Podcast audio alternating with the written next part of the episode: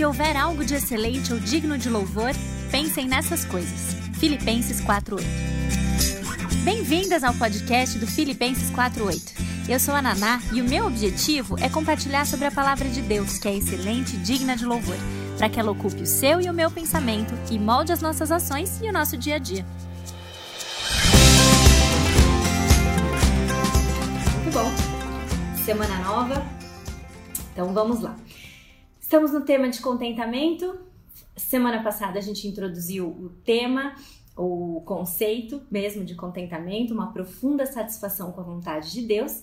E como eu tinha avisado, a gente vai dar seguimento essa semana falando um pouco nesses primeiros dias sobre o pecado da falta de contentamento, descontentamento e as suas diferentes uh, expressões. E hoje a gente vai ver a insatisfação.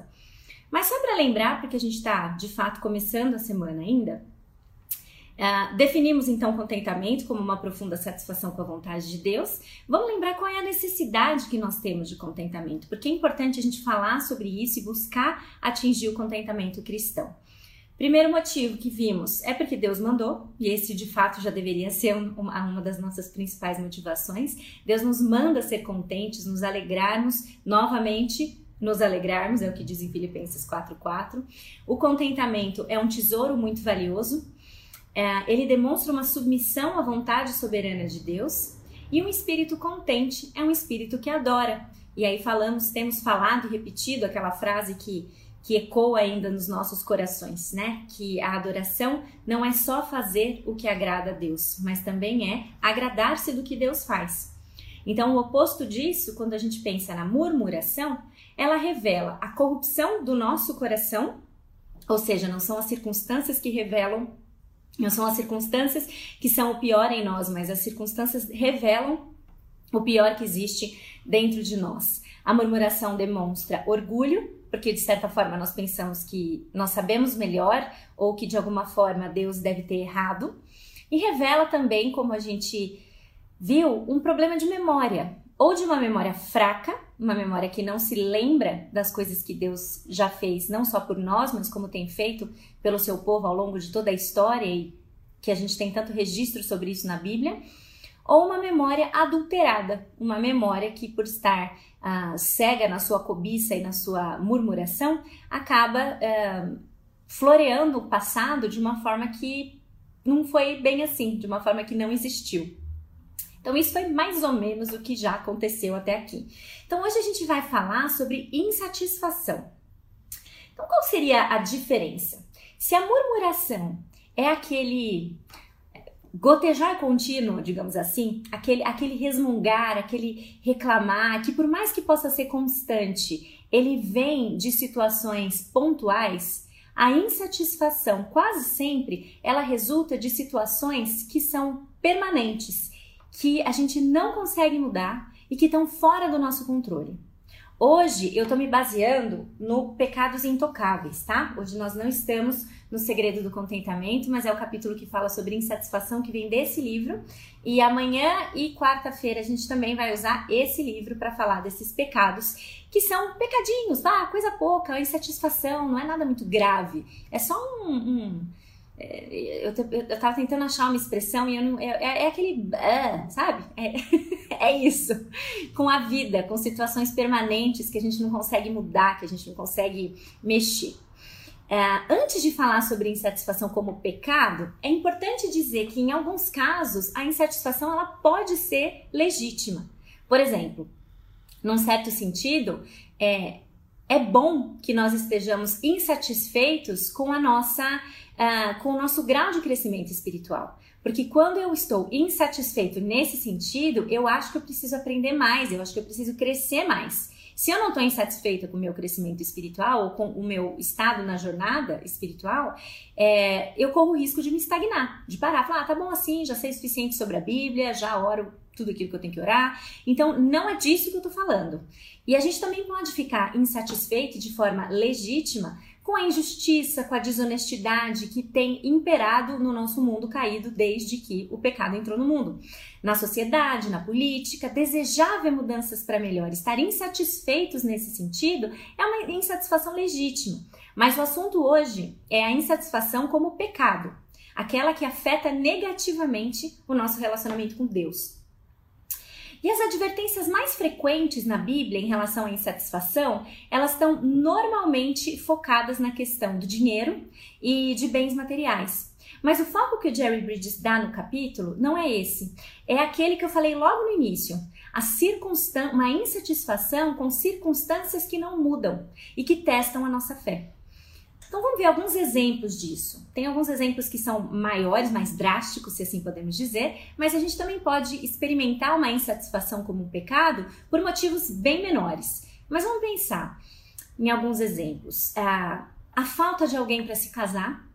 Eu desejo me casar, mas o meu cônjuge não vem, não tem uh, homem piedoso na igreja, não tem mulher piedosa na igreja, uh, eu estou insatisfeito, eu quero me casar e a situação não muda a infertilidade. Eu desejo ter filhos, desejo muito ter filhos, essa situação não muda e ano após ano a gente uh, busca a realização ou satisfação nisso. Não é um desejo ilegítimo em si, mas pode nos levar, todos eles na verdade, pode nos levar a cometer atitudes pecaminosas se nós não mantivermos o nosso coração alinhado com aquilo que a gente vai falar daqui a pouco. Então, a falta de alguém para se casar, a infertilidade, uma deficiência física, um casamento infeliz com um marido que não muda, entre aspas, ou com uma esposa que não aprende, entre aspas também, um trabalho não gratificante, um trabalho pesaroso, um perrengue atrás do outro no trabalho, mal remunerado, ah, uma saúde prejudicada continuamente, enfim. Esses são alguns exemplos. Existem muitos outros também. Alguns ah, até que a gente pode considerar menos grave. Por exemplo, eu não gosto de jeito nenhum de passar roupa, mas é algo que eu simplesmente preciso incorporar na minha rotina. Isso me esgota emocionalmente, porque toda vez que eu vejo aquela pilha cheia de roupa para passar, eu fico indignada, insatisfeita, porque eu não consigo pagar alguém que passe roupa para mim. Então sou eu que tenho que fazer semana após semana, ó vida, ó céus. Eu fico insatisfeita porque eu não consigo mudar isso. Claro que, como eu disse antes, esse é um exemplo bem menor, mas o ponto aqui é que sempre vão ter coisas que podem nos levar à insatisfação. Sempre vão existir circunstâncias que estão fora do nosso controle e que vão perdurar por mais tempo que a gente gostaria. Circunstâncias ruins, maiores ou menores, podem nos deixar insatisfeitos. O ponto, então, é que a nossa relação a essas circunstâncias e não o grau de dificuldade delas é que determina se a gente está ou não satisfeito. Eu sou incrivelmente inspirada por uma mulher que eu conheço que enfrenta desafios de saúde na sua família muito pesados e há muitos anos. A alegria e a disposição que essa mulher exibe em servir me deixam realmente de queixo caído. Eu fico insatisfeita na minha vida com muito muito, muito menos. Esse é o ponto. As circunstâncias, elas não, nos, elas não definem a nossa satisfação ou insatisfação. E por isso que a gente volta para aquela definição. O contentamento é uma profunda satisfação com a vontade de Deus, seja ela qual for. Não importa qual é a circunstância que nos leva à insatisfação. Se é um emprego horripilante ou se é, é ter que descer de escada porque o prédio que eu moro não tem elevador. A insatisfação, ela é pecado. Esse estado constante de, de ressentir-se de algo que não muda é pecado. Se, não, se a gente não reconhecer isso como pecado, a gente corre um risco muito sério de achar que Deus não está no controle das nossas circunstâncias. E aí a gente cai na impiedade, na falta de temor a Deus como a raiz desse pecado. Eu não reconheço a Deus por quem Ele é. Eu achei interessante fal falar sobre insatisfação como pecado, porque realmente insatisfação é um pecado meio bobinho, entre aspas. A gente procura, a gente costuma achar tão normal a gente viver insatisfeito, falar, ah, ninguém nunca tem o que quer, né? E, e, assim a gente segue. E aí dificilmente a gente ouve falar na insatisfação como pecado. Murmuração, sim, a gente já ouviu, não podemos reclamar. Mas essa insatisfação, essa, essa sensação meio. É, não tô conseguindo uma palavra para ela. É esse, esse, esse, esse bode das circunstâncias que parecem que não mudam nunca. Elas precisam, esse, essa sensação, ela precisa ser reconhecida, precisa ser tratada no nosso coração. E quando eu ah, relevo esses pecadinhos que a gente costuma chamar de pecadinhos bobos ou inocentes e o Jerry Bridges traz como intocáveis, isso é muito perigoso, porque eu abro a porta para uma insatisfação cada vez maior e quando eu penso nisso, esse, esse, esse que parece tão bobinho, esse, esse blé que a gente não consegue definir, ele pode facilmente gerar no nosso coração uma amargura muito mais ah, profundamente enraizada ou ressentimento contra Deus e contra o próximo. Exatamente, aquela nhaca, é, é, é, exatamente isso, vocês pegaram, pegaram. É pecado. E se a gente não trata isso e não reconhece como tal, a gente pode abrir a porta para um ressentimento contra Deus e contra o próximo ainda maiores e que são muito mais difíceis da gente lidar. Então, como combater? Que verdade de Deus nós podemos nos lembrar para combater o pecado da insatisfação? Bom, o Jerry Bridges, ele começa sugerindo o Salmo 139. E aí, como vocês devem imaginar, se você participou da série anterior, é, eu gostei muito disso, porque o Salmo 139 é um dos meus salmos preferidos. Se você é novo, nova por aqui, hum, vai no GTV ou no Spotify, que no Spotify não vou lembrar o número do episódio de cabeça, mas o episódio de encerramento da série anterior foi sobre o Salmo 139. É um salmo que fala sobre Deus, sobre quem Deus é. E nesse salmo, cada um dos atributos não comunicáveis, ou seja, aqueles que nós não podemos ter, é, são é, mencionados de uma forma maravilhosa. E ali nos versículos 13 a 16, ele mostra, o salmista mostra a forma com que esse Deus, que já foi descrito em toda a sua majestade, como esse Deus nos criou, nos criou, como ele tem a completa e perfeita ciência de cada parte do nosso ser e como ele tem um conhecimento ilimitado de todo, não só de todos os nossos dias, mas das nossas circunstâncias. Tudo é determinado por ele. Esse Deus do Salmo 139, um Deus maravilhoso, bondoso, um Deus incomparável. A Amy Carmichael escreveu um poema que trata sobre o sofrimento de alguém que busca paz quando ela está no meio desse é, dessas tarefas incessantes, de uma indiferença vivida pelo outro, de uma submissão ao inevitável. E ela diz o seguinte, que tem um verso que no fim deu título para o poema todo, que é: Na aceitação repousa a paz. Na aceitação repousa a paz. Nós encontraremos paz e descanso na alma quando nós tivermos aceitação da vontade de Deus para a nossa vida. Aceitação significa que a gente recebeu as circunstâncias das mãos de Deus e que a gente confia que Ele sabe de verdade o que é melhor para nós e que em amor Deus planeja só o que é bom. Quando nós alcançamos esse estado de aceitação, nós estamos prontos para pedir que Deus use as circunstâncias mais difíceis para sua honra e para sua glória. É, a gente deixa de ser vítima e passa a ser mordomos. A gente passa a ser administradores. A pergunta vai ser sempre, então, ela deixa de ser por que comigo, por que isso, por que agora, mas sim, Senhor, de que modo eu vou usar essa dificuldade ou essa circunstância para te glorificar? Seja qual circunstância for essa. Sabe que é diferente? Quando a gente fala de aceitação, definindo aceitação dessa forma, é diferente da gente falar de resignação. E eu fiquei meio encucada com isso ontem à noite, que eu fui até olhar no dicionário. Porque o nosso dicionário define resignação como aceitação. Mas quando a gente pensa numa pessoa resignada, normalmente a gente está pensando naquela pessoa acuada. Uma pessoa que. Ah, eu não tenho o que fazer, então se é o que tem, é o que temos, né? E, e não é isso. A paz não vem de um coração resignado nesse sentido, mas a paz vem de uma aceitação de que um Deus bom está no controle e permitindo circunstâncias, sejam elas quais forem.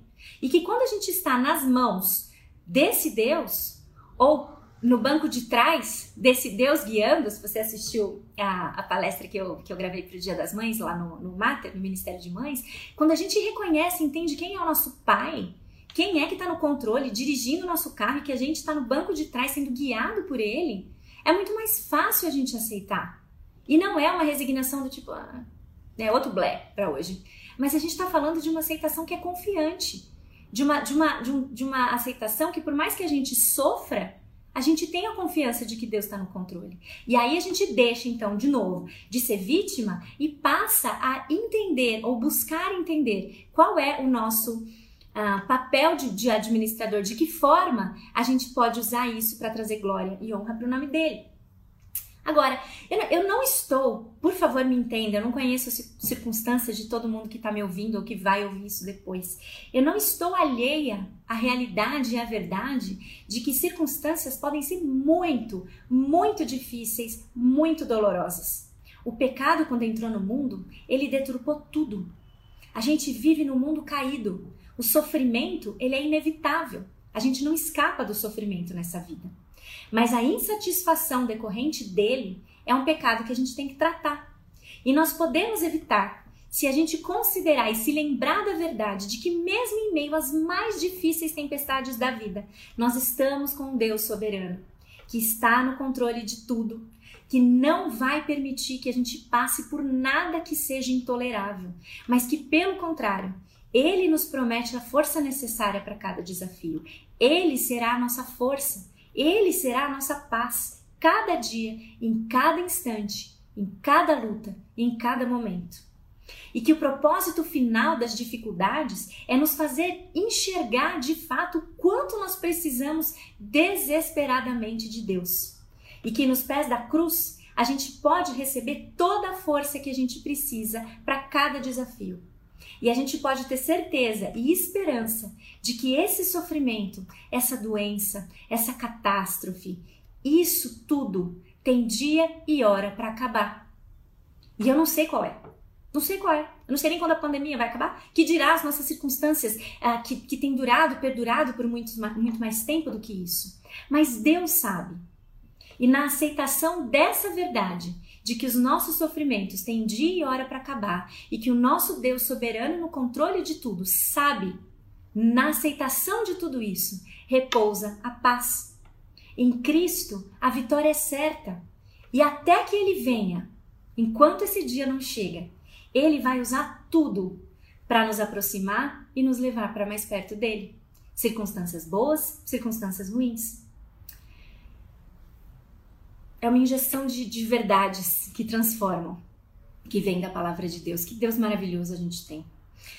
Talvez você se pergunte, mas peraí, então eu não devorar por nada então? Eu não devorar pela cura de alguma doença? Eu não devorar para que as circunstâncias mudem? Para eu ser livrada de uma situação dolorosa? Da minha infertilidade? Do meu desejo de, de se casar e, e esse cônjuge não veio, não sei onde ele está? Ou do meu casamento difícil? Não devo nem orar para para ter uma verbinha essa, para ter uma passadeira em casa para me dar uma aliviada? Claro que sim. Claro que sim. Nós devemos e nós somos incentivados a orar por circunstâncias difíceis. Mas a gente deve fazer isso sempre com a certeza de que Deus é quem sabe o que é melhor para nós. O que também nos torna prontos para aceitar a sua resposta.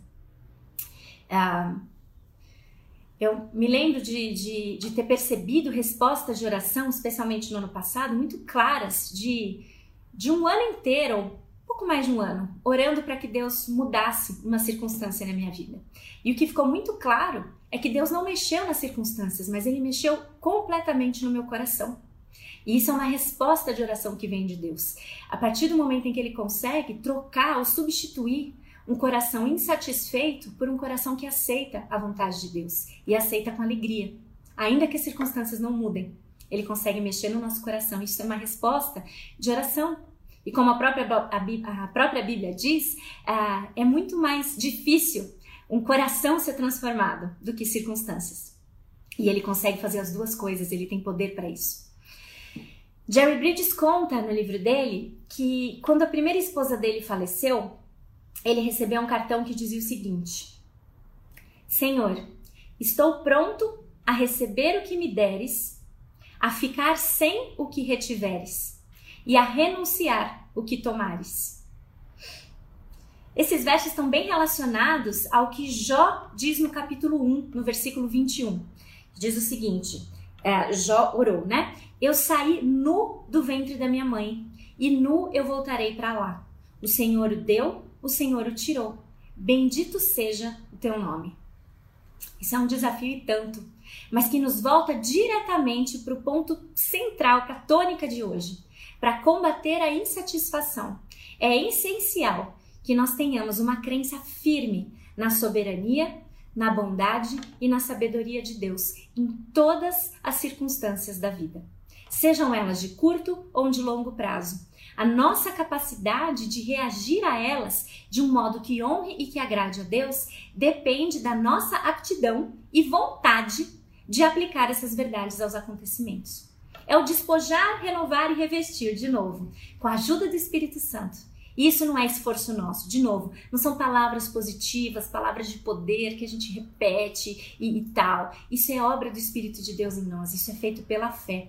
Vem da nossa vontade em, em querer fazer isso, aliada ao Espírito Santo atuando na nossa vida para isso. Mas a gente só vai uh, conseguir fazer isso se a gente crer nisso e se a gente e a gente só vai conseguir, o ponto não era esse, a gente só vai conseguir crer nisso se a gente conhecer isso. E na sexta-feira à noite eu fiz uma reflexão na igreja, uh, para a igreja sobre contentamento, inclusive, e eu me lembrei de uma frase da Jan Wilkin que eu gosto muito, que diz o seguinte: o coração não pode amar aquilo que a mente não conhece. O coração não pode amar e se deleitar naquilo que a mente não conhece. Então, como você vai crer na soberania de Deus se você não conhece os atos que demonstram o controle total e absoluto de Deus ao longo da história? Ou seja, como você, como seu coração vai se deleitar numa verdade que está na Bíblia que a sua mente não conhece? É por isso que é tão importante que a gente se deleite e estude a palavra de Deus, porque isso nos ajuda pela graça e pelo poder do Espírito Santo, o conhecimento que nós temos da palavra de Deus nos ajuda. E na aceitação desse Deus soberano no controle repousa a paz. Nós temos que acreditar que o ensino bíblico sobre os atributos de Deus, sobre tudo aquilo que entendemos que Deus é, é verdade. Que Deus gerou ou permitiu circunstâncias difíceis para sua glória e sim para o nosso total benefício. Agora, esse benefício, alguém já colocou aí o Romanos 8, 28, né? Que todas as coisas cooperam para o bem. Esse, esse bem não é a nossa felicidade. E talvez seja aí que a gente se, se perca, se confunde. Não, não é a nossa felicidade. Não fale para alguém que está sangrando diante de um diagnóstico difícil demais um, de um filho pequeno que isso é para o bem dele, que isso é para sua felicidade. Para com isso. A gente tem que ter compaixão, usar o versículo no contexto correto. Isso pode sim levar essa pessoa, essa família, essa, qualquer que seja a situação, para mais perto de Cristo. E Deus permite com esse fim. Mas isso só pode ser compreendido quando a gente entende que a felicidade nessa terra não é o nosso propósito ou finalidade maior de vida. Nós vamos sofrer aqui, e muito. Isso é resultado do mundo caído. Mas Deus está no controle. Ele tem um plano. Mais da metade desse plano já foi cumprido. Jesus já veio, já morreu, já ressuscitou. Nós aguardamos ansiosamente pela sua volta. Toda lágrima cessará. Toda lágrima do meu olhar ele enxugará. Eu achei que eu fosse ficar sem música hoje, mas veio essa na cabeça. Todo sofrimento vai acabar. E até que ele venha, o sofrimento é inevitável.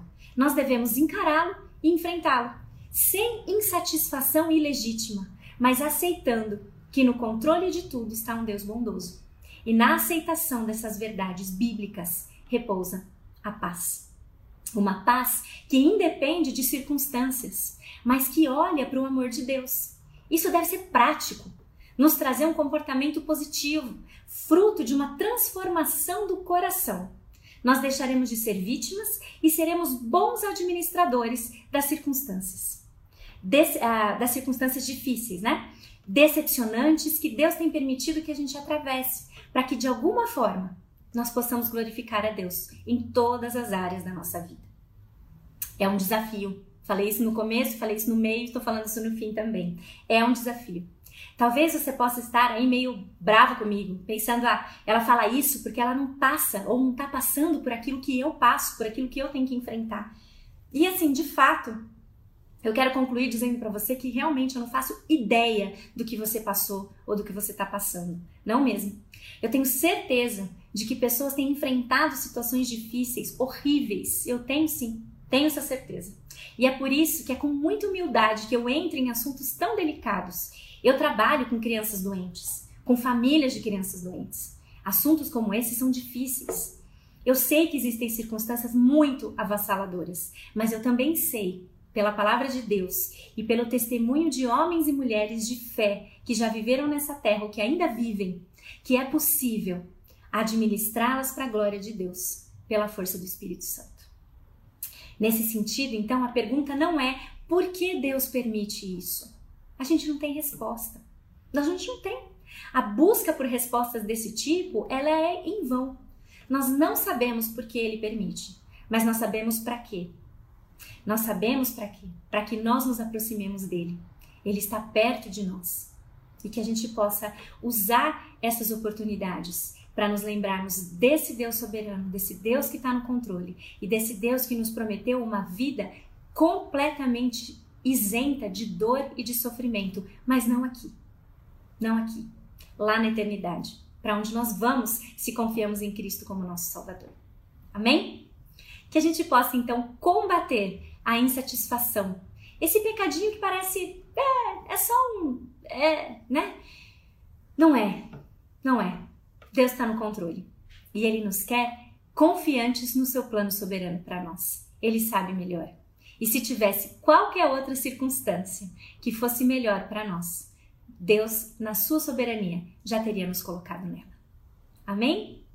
Boa semana para todos nós, refletindo e meditando nessas verdades, lendo Filipenses. Espero que você, se você tirou um sabático no fim de semana, tudo bem, mas volte para o plano de ler Filipenses uma vez por dia. Amanhã nós vamos voltar falando sobre ingratidão. Então venha com tudo e vamos falar um pouquinho mais sobre isso. Um outro pecado que parece, é, parece um pecadinho, certo? Mas que Deus tem muito a nos ensinar sobre isso. Como viver para a glória dele, combatendo o descontentamento em todas as suas formas: insatisfação, ingratidão, inveja, etc. Tá bom? Nos vemos amanhã então. Boa semana para todo mundo. Tchau!